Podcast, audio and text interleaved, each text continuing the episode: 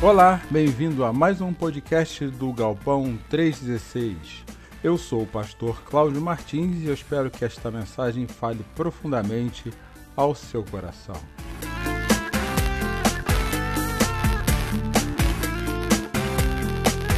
O Galpão 316 é uma igreja que tem como propósito conectar e levar pessoas a um relacionamento crescente, simples e sadio com Jesus.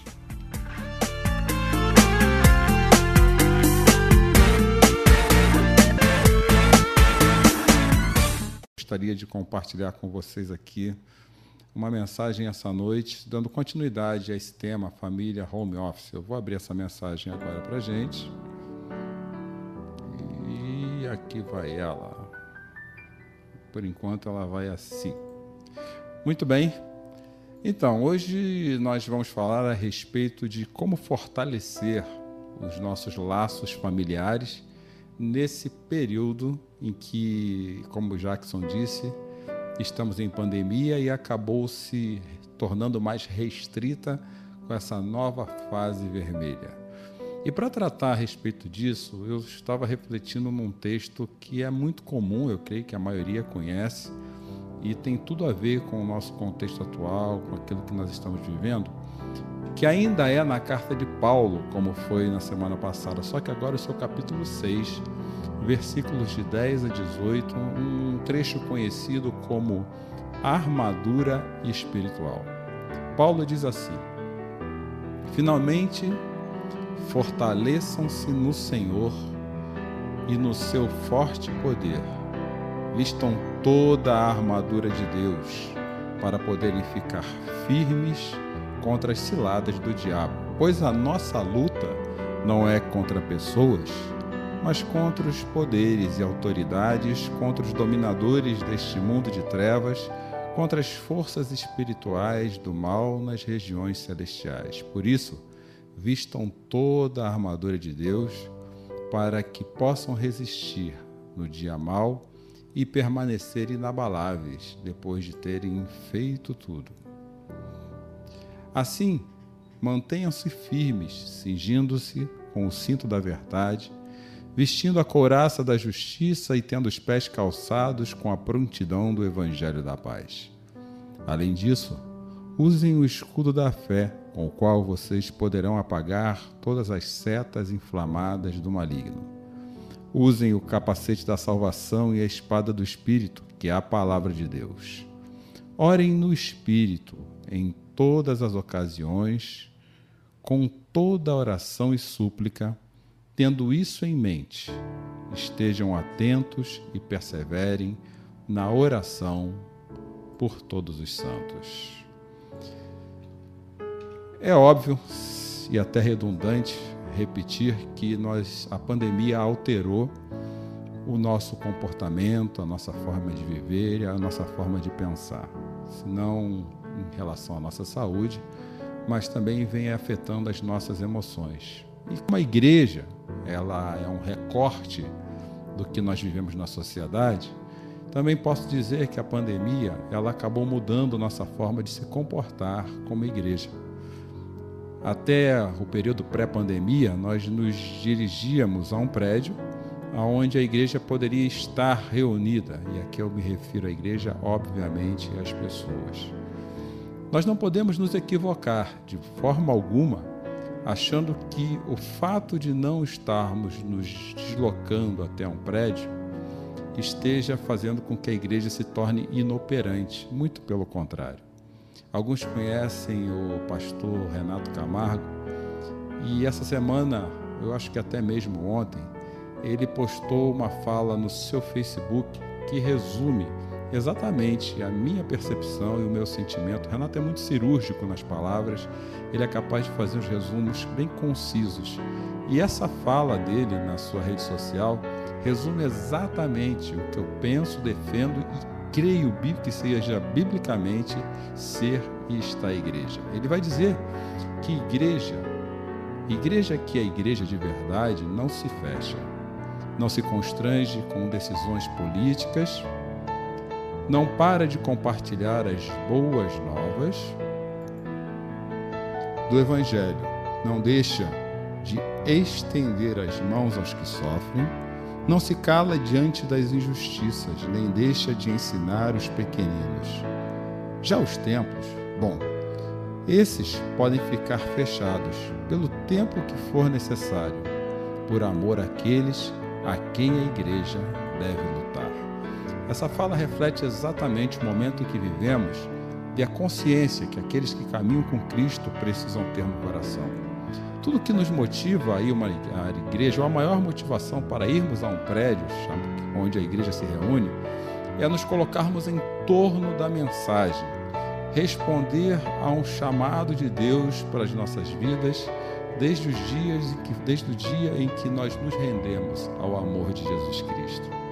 Hoje a igreja precisa funcionar e viver de outra forma eu diria que a igreja hoje ela tem sido equipada através dos meios de comunicação virtual e esse equipamento tem sido recebido, esse equipamento tem sido recebido em nossas casas, em nossas vidas através dos computadores. Alguns de nós aqui estão na TV, outros nos seus celulares, com o intuito, nos fazendo viver uma grande oportunidade de voltarmos a ser igreja como nos primórdios da era cristã ou seja, uma igreja dentro de casa. A nossa primeira igreja é dentro de casa, junto com as pessoas que Deus nos deu para vivermos juntos. Eu creio que o Espírito Santo, ele age da mesma forma, nessa forma que precisamos viver hoje, como ele age num prédio.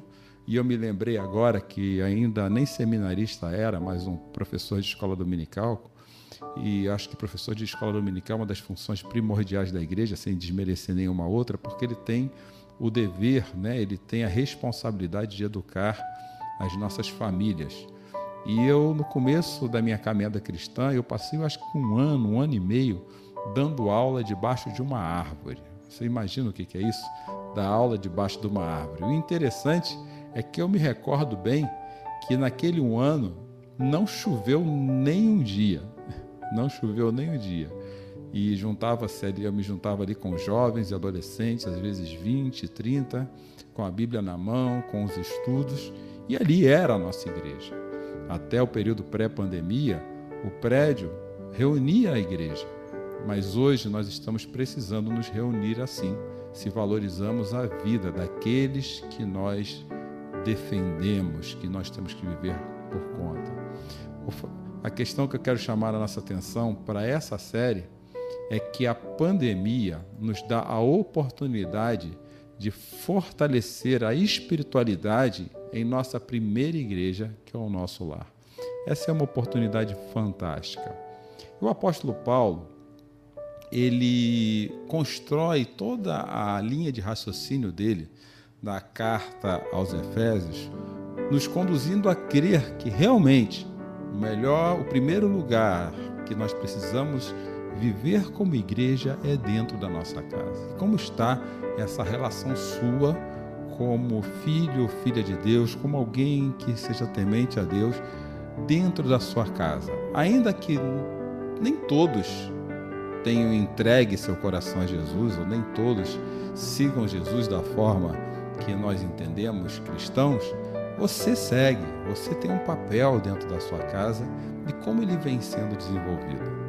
Antes de entrar no texto do capítulo de número 6, eu quero fazer um briefing, um resumo da carta aos Efésios. Tem um pessoal, tem muita coisa que a gente tem publicado, ouvido e lido, em que nós precisamos ser criteriosos a respeito da fonte. Nem tudo que fala de Jesus e de Deus quer dizer que venha necessariamente dele. Mas tem um grupo que, se vocês não conhecem, eu gostaria de apresentar a vocês. Eles chamam The Bible Project e agora estão lançando um extenso vasto e profundo material em inglês de forma muito concisa, que nos ajuda a compreender os textos bíblicos dentro do contexto. Porque se eu retiro o texto bíblico do contexto da sua existência, eu corro o risco de usar aquele texto como pretexto, ou seja, conforme a minha percepção do texto. E a Bíblia nos ensina que nós devemos usar os textos bíblicos dentro dos, do contexto dele, para extrair a primeira mensagem, a mensagem verdadeira, a mensagem que foi transmitida ao primeiro ouvinte. E esse pessoal tem produzido um material muito bom. E para eu poder falar de Efésios capítulo 6, eu preciso passar um vídeo deles e assim agora eu passo pelos próximos nove minutos a minha voz para essa turma.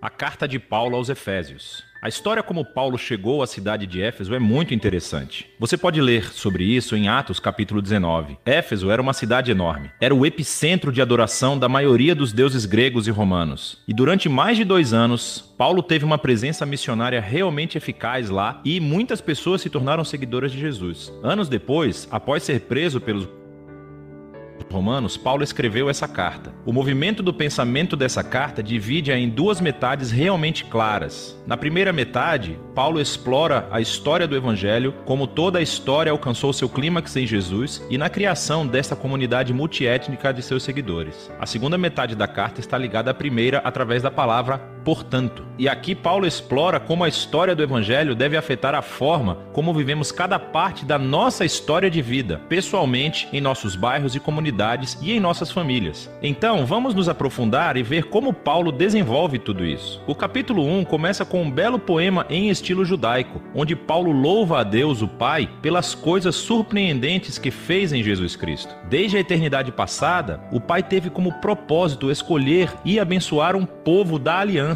Pense aqui na família de Abraão, em Gênesis capítulo 12, versículos 1 a 3. E agora, através de Jesus, qualquer pessoa pode ser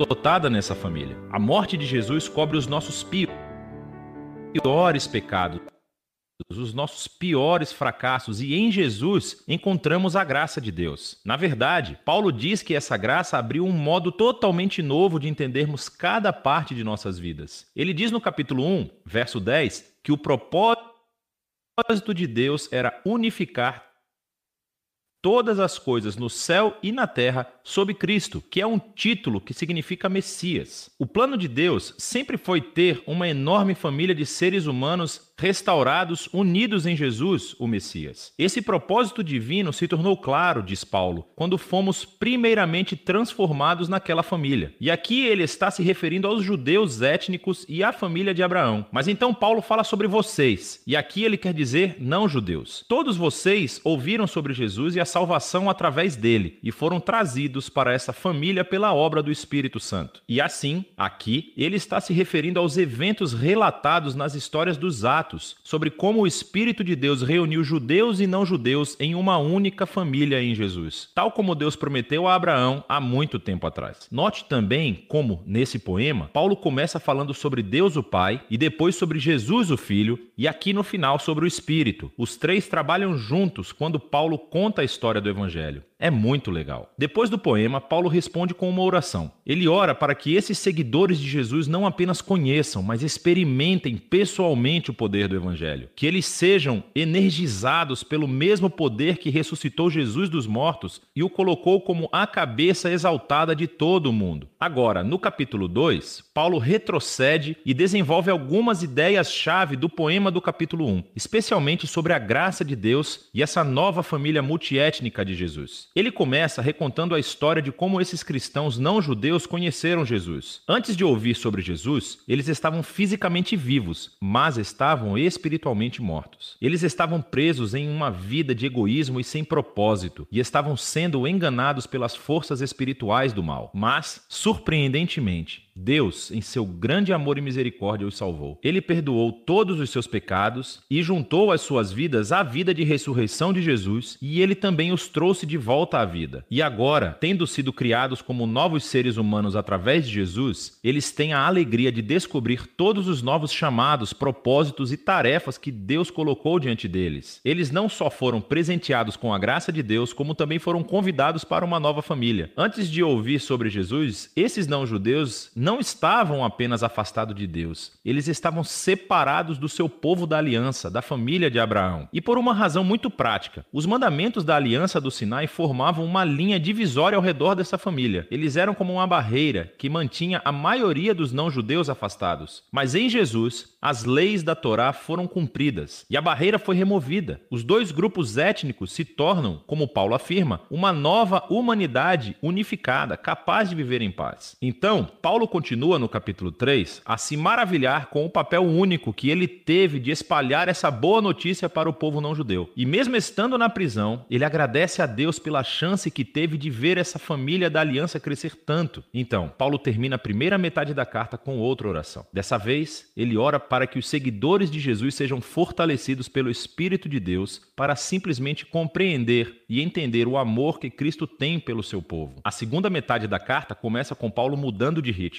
e ele começa a desafiar o leitor a responder à história do Evangelho pela maneira como vive a sua própria história de vida. Então ele começa no capítulo 4 com a vida cotidiana da igreja. A igreja é uma grande família com muitos tipos diferentes de pessoas, mas ele enfatiza que eles são um, e um é a palavra-chave chave nesse capítulo. Eles são um corpo que é unificado por um espírito. Eles têm um só Senhor com uma fé. Eles têm um batismo. Eles acreditam em um Deus. Isso é muita união. No entanto, diz Paulo, a unidade não é a mesma coisa que uniformidade. Ele continua a explorar como a nova família de Jesus consiste em muitos tipos de pessoas muito diferentes, mas todos são capacitados pelo único Espírito Santo, cada um usando seus talentos e paixões únicas para servir e amar uns aos outros outros e para edificar a igreja. E aqui ele usa duas metáforas muito legais. Uma é a construção da igreja como um novo templo, e a segunda é que todos estão se tornando uma nova humanidade, com Jesus como a cabeça. E essa nova humanidade é uma metáfora que ele vai usar nos próximos capítulos. Paulo desafia todo cristão a retirar a sua velha humanidade como um conjunto de roupas velhas e a revestir-se de sua nova humanidade, na qual a imagem de Deus está sendo restaurada. E ele então segue para essa longa sessão onde ele compara a humanidade nova e velha. Então, em vez de mentir, novos humanos falam a verdade. Em vez de guardar raiva, eles resolvem seus conflitos pacificamente. Em vez de roubar, os novos seres humanos são generosos. Em vez de fofocar, eles encorajam as pessoas com suas palavras. Em vez de se vingar, os novos seres humanos perdoam. Em vez de gratificar todo o impulso sexual, os novos seres humanos cultivam o autocontrole de seus desejos corporais. Em vez de ficar bêbados, os novos seres humanos vivem sob a influência do Espírito de Deus. E ele explica como era essa influência influência de quatro maneiras diferentes. As duas primeiras têm a ver com o canto, cantar juntos, mas também cantar sozinhos. E isso é realmente interessante. A primeira coisa que Paulo pensa sobre como o Espírito funciona na vida do povo de Jesus é cantar e música. O terceiro sinal da influência do Espírito é gratidão por tudo. E a quarta é que o Espírito obrigará os seguidores de Jesus a se colocarem abaixo dos outros e a elevar os outros como mais importantes que eles mesmos. E Paulo, na verdade, expande esse quarto ponto mostrando como isso funciona no casamento cristão. Então, você tem uma esposa que segue Jesus. Ela é chamada a respeitar e permitir que seu marido se torne responsável por ela. E o marido é chamado a amar a sua esposa e usar sua responsabilidade para colocar a sua vida egoísta de lado e priorizar o bem-estar de sua esposa acima do seu. E Paulo diz que esse tipo de casamento está realmente reencenando a história do evangelho. As ações do marido imitam Jesus e o seu amor e o seu alto sacrifício. As ações da esposa imitam a igreja, o que permite que Jesus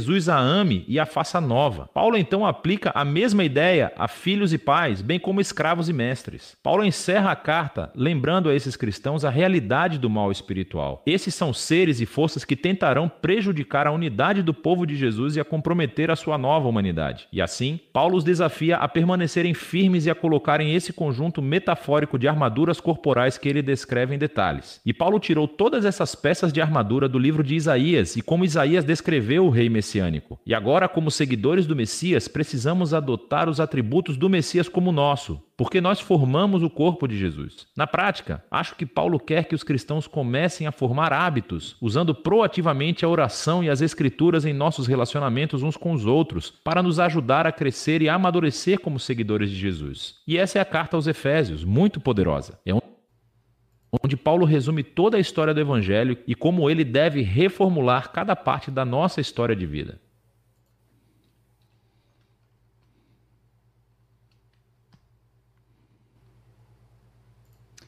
Com base no que nós acabamos de ouvir, vocês entendem claramente que Efésios nos conduz a rever nossos hábitos, posturas, principalmente dentro de casa, com base na palavra de Deus. Agora sim, eu quero conversar com a gente rapidinho a respeito do texto que nós lemos no começo dessa mensagem. Como que nós podemos fortalecer os laços familiares considerando esse contexto da carta aos Efésios no texto em que é intitulado, ou comumente chamado, de armadura espiritual. Em primeiro lugar, fortalecendo a nossa família no Senhor. O que Paulo faz aqui é um convite a você e a mim. O melhor, o melhor começo de, de, de fortalecimento de laços familiares é fortalecendo a nossa família no Senhor. Eu quero te convidar a ter dias com sua família, com seus filhos, com seus cônjuges, mais próximos de Deus.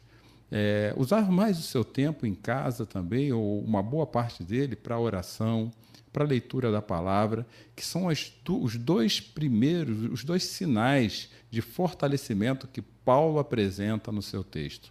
O próprio Jesus, em João capítulo 15, versículo de número 4, diz assim: Permaneçam em mim e eu permanecerei em vocês.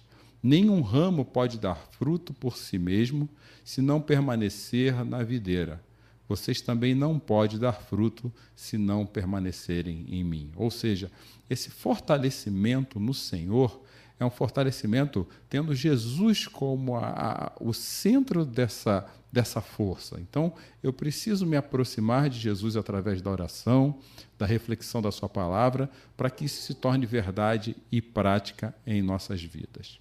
Em segundo lugar, Paulo vai nos chamar, vai nos convidar a fortalecer nossos laços familiares, entendendo as origens das nossas desavenças. Ele vai dizer assim: vistam toda a armadura de Deus para poderem ficar firmes contra as ciladas do diabo, pois a nossa luta não é contra pessoas, mas contra os poderes e autoridades, contra os dominadores deste mundo de trevas, contra as forças espirituais do mal nas regiões celestiais.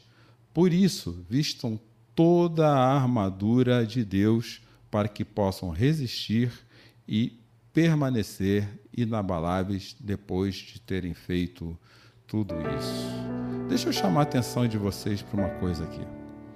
É, é comum com esse, essa grande convivência dentro de casa que nós temos precisado ter, e agora mais ainda nos próximos 15 dias, os relacionamentos se estreitando, haver mais atritos. E nós temos que tomar muito cuidado para não tratar a pessoa que está se opondo a nós, a nossa, a nossa família, ela é feita pela diversidade.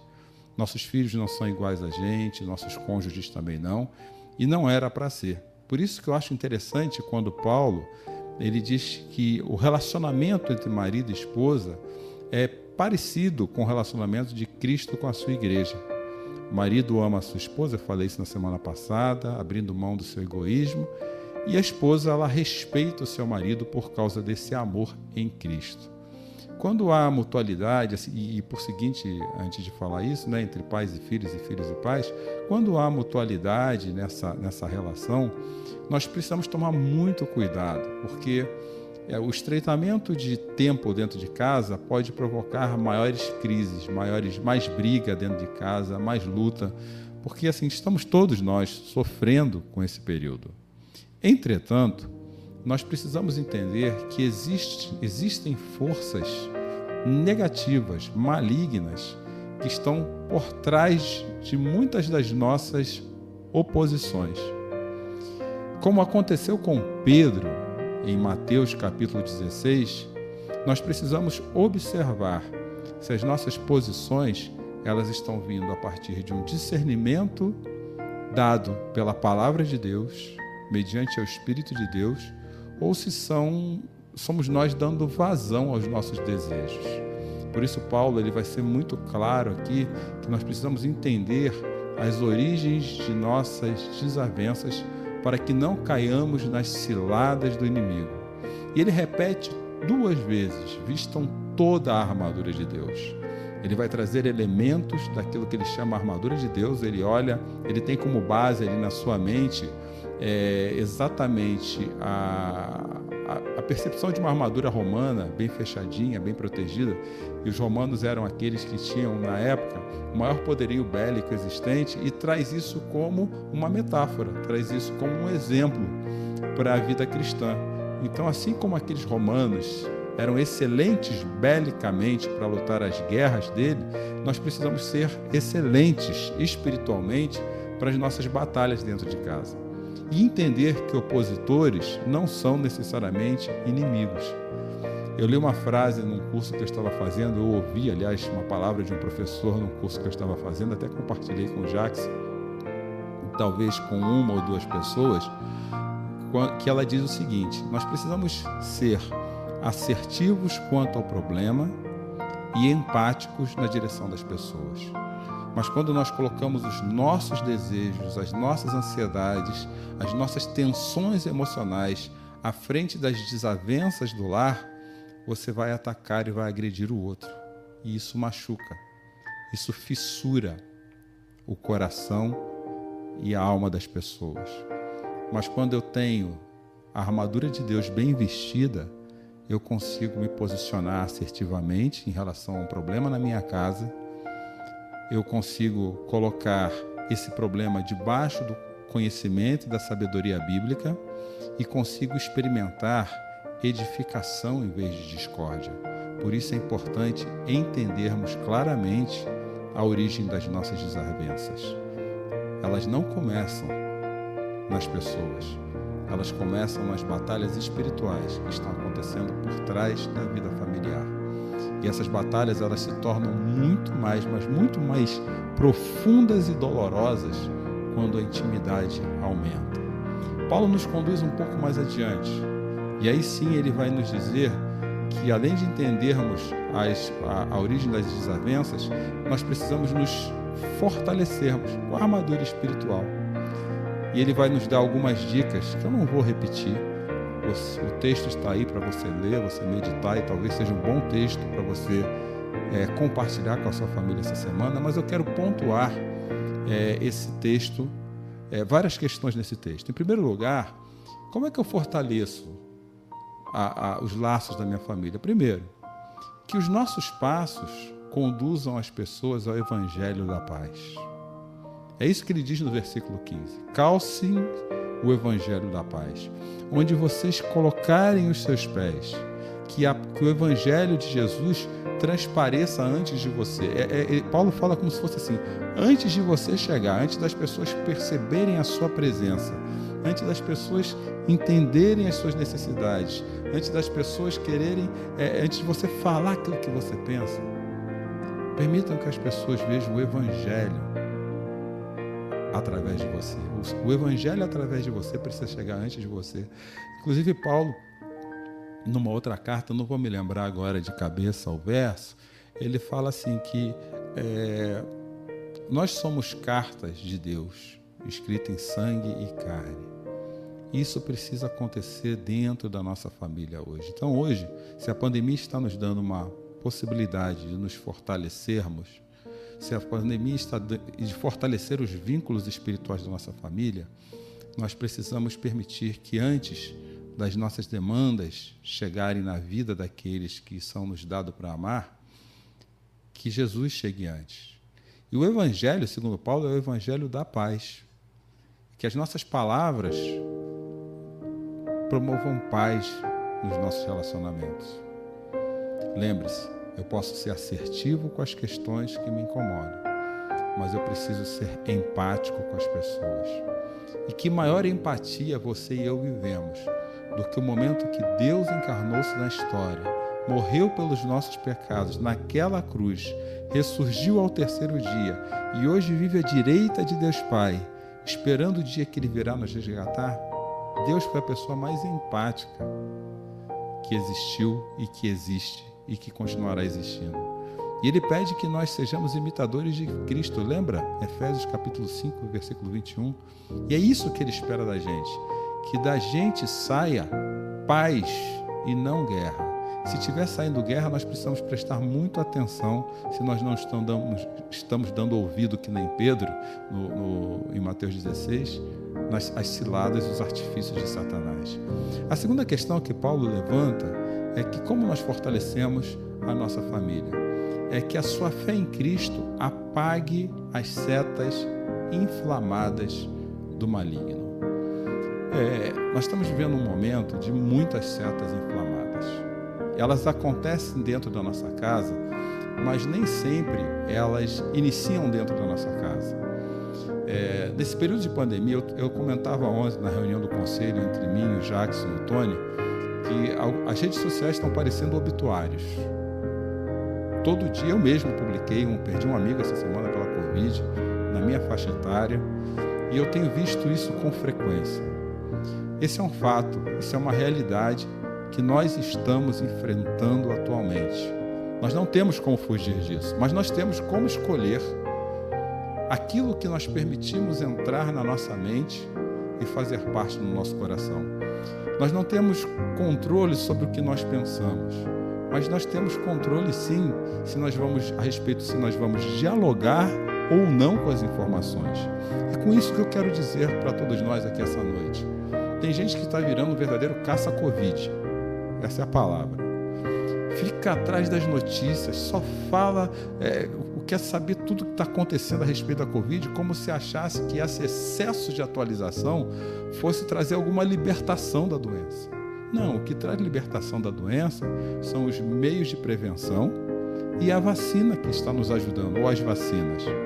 Fora isso, gente, as informações, cuidado com o excesso de informação que você está permitindo entrar na sua cabeça, no seu coração, na sua casa, porque isso pode estar aumentando, potencializando o seu estado de ansiedade e contaminando, intoxicando a sua vida. Excesso de cortisol, excesso de adrenalina, isso intoxica. Isso é porque ou nós queremos lutar contra essa coisa que está acontecendo que nós não temos controle, essas provocações da pandemia, ou nós queremos fugir ou nos sentimos paralisados.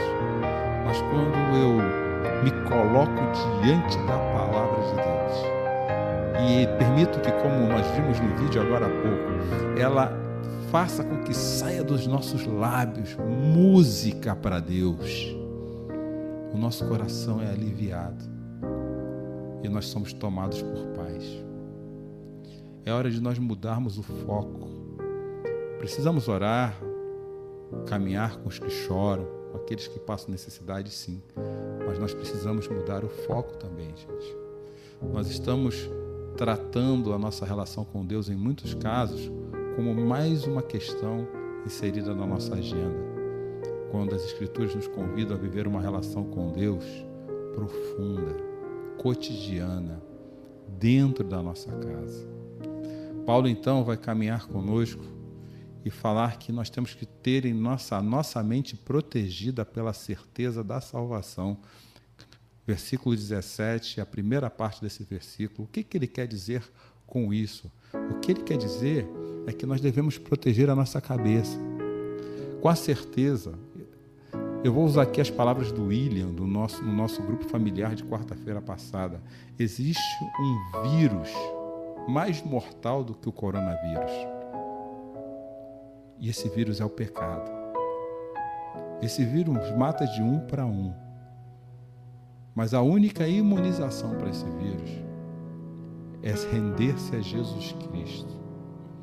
E quando nós nos rendemos a Jesus Cristo, a mensagem que nos é dada pelo Evangelho é que Jesus está vindo restaurar a vida, a criação. Fazemos parte da nova humanidade. E ao fazer parte da nova humanidade, nós precisamos manter isso em mente. Nós somos novos humanos. Ainda não aparentamos como novos humanos porque nós nos tornaremos completamente novos humanos.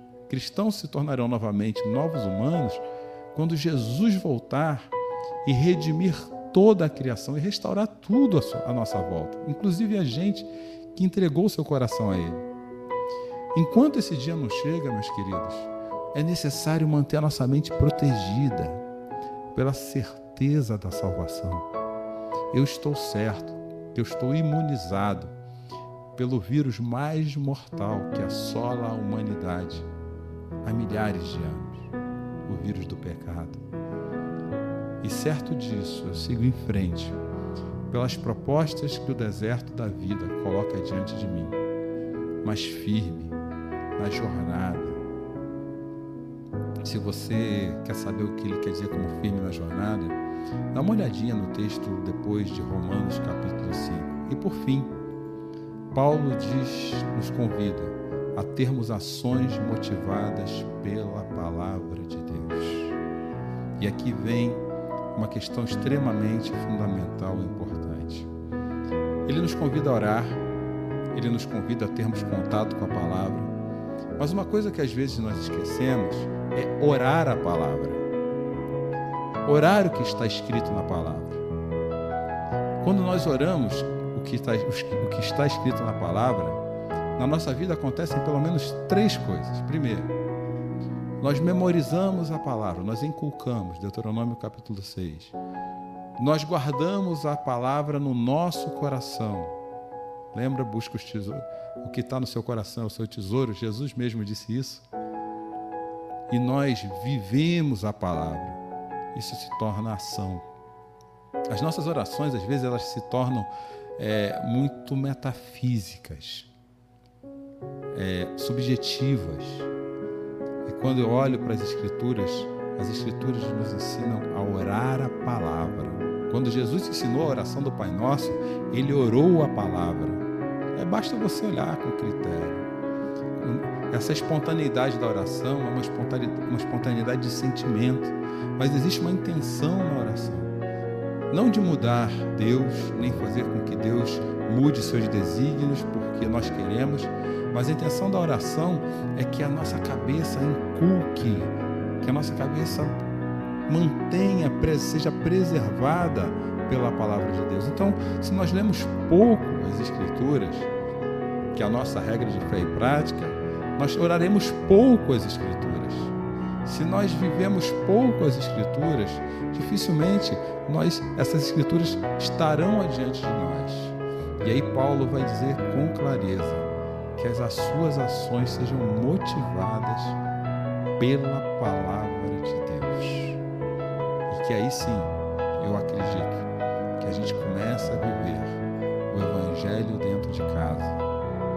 Porque eu tenho fundamento que vai além dos meus desejos, da minha sabedoria, da minha percepção. Mas eu tenho uma régua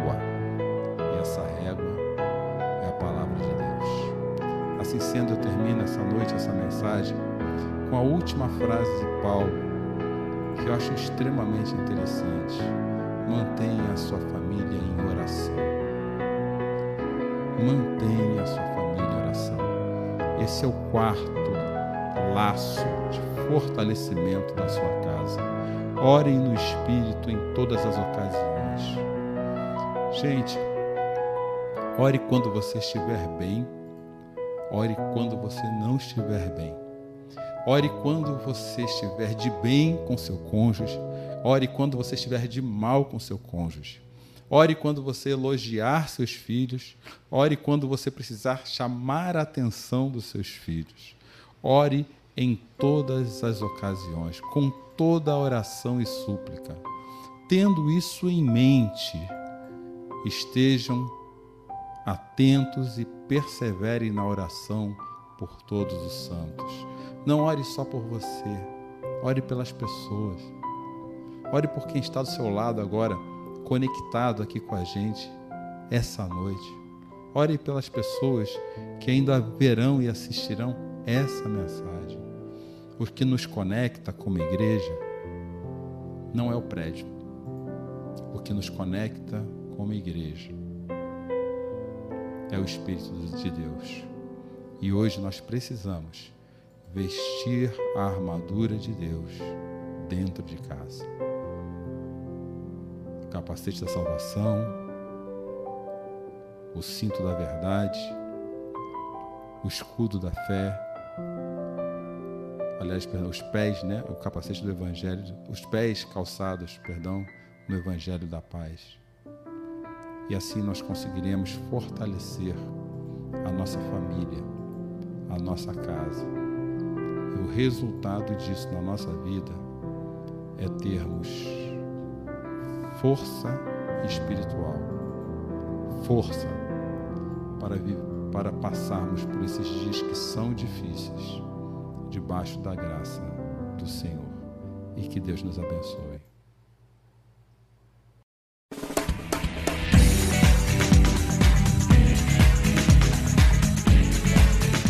Olá, se você está recebendo essa mensagem é porque você já conhece o Galpão 316 ou alguém está recomendando ele a você. O Galpão 316 é uma comunidade cristã que tem o objetivo de conectar e levar pessoas a um relacionamento simples, sadio e crescente com Jesus. No momento da pandemia, nós temos atuado somente de forma online e por isso eu quero passar para você a programação que nós temos feito semanalmente com algumas atualizações a partir deste momento. Café da manhã com oração. De segunda a quinta, nos reunimos das seis e meia às sete da manhã no canal do YouTube do Galpão 316 ou no Facebook do Galpão 316. O propósito do café da manhã com oração é podermos nos conectar com Deus na primeira hora do dia e podermos ouvir um pouco a respeito da Sua palavra, meditar sobre ela e orarmos sobre ela. E além disso, você pode enviar seus pedidos de oração através do link que disponibilizamos enquanto o encontro acontece ou colocando ele no chat do YouTube ou então nos comentários do Facebook. Grupo Familiar 316. Agora estamos no meio da semana, quarta-feira, onde nós podemos bater um papo a respeito do que aconteceu conosco durante a semana, compartilharmos as necessidades da nossa vida, fazermos uma breve reflexão bíblica e orarmos juntos, a fim de encontrarmos sabedoria que vem do Reino de Deus para dar continuidade à nossa semana.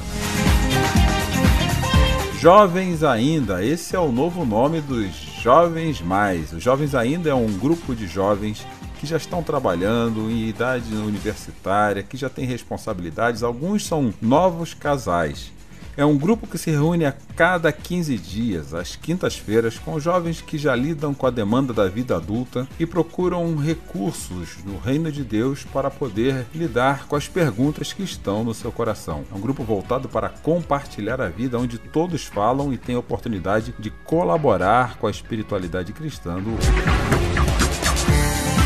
Mulheres em Oração. Esse é um grupo fantástico que acontece toda sexta-feira, das 18 às 19 horas, onde um grupo de mulheres faz uma reflexão bíblica e oram pelos pedidos de oração e pelas necessidades da sua vida, da minha vida e da nossa comunidade. Além disso, elas recebem todos os pedidos de oração que são enviados do café da manhã com oração e reforçam eles, colocando cada um desses pedidos diante de Deus, certo que Deus cumprirá a sua boa e plena vontade sobre cada um desses pedidos.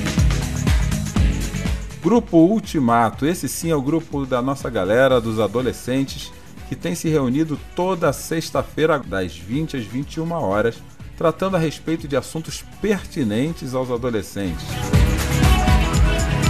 Encontro Dominical, esse sim é o nosso encontro principal e acontece todo domingo das 18 às 19h15 onde nós somos convidados a nos debruçarmos como comunidade em torno da palavra de Deus. Também cantamos louvores a Ele, fazemos orações conjuntas e somos equipados para passarmos a nossa semana usando os recursos espirituais que a mensagem de cada domingo traz para as nossas vidas. Essa é a programação do Galpão 316. Espero encontrar você em algumas dessas programações, porque eu tenho certeza que você sairá positivamente diferente da forma que chegou.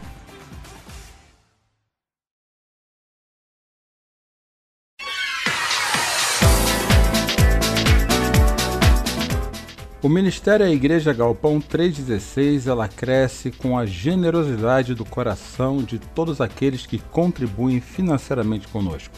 Se você quiser ser um dizimista do Galpão 316, você pode fazer um depósito através da nossa chave Pix, que é o CNPJ 30.667.669 barra invertida 0001 00, essa é a nossa chave Pix, ou através do Banco Itaú, agência 4522, conta corrente 386640, Igreja Calpão 316.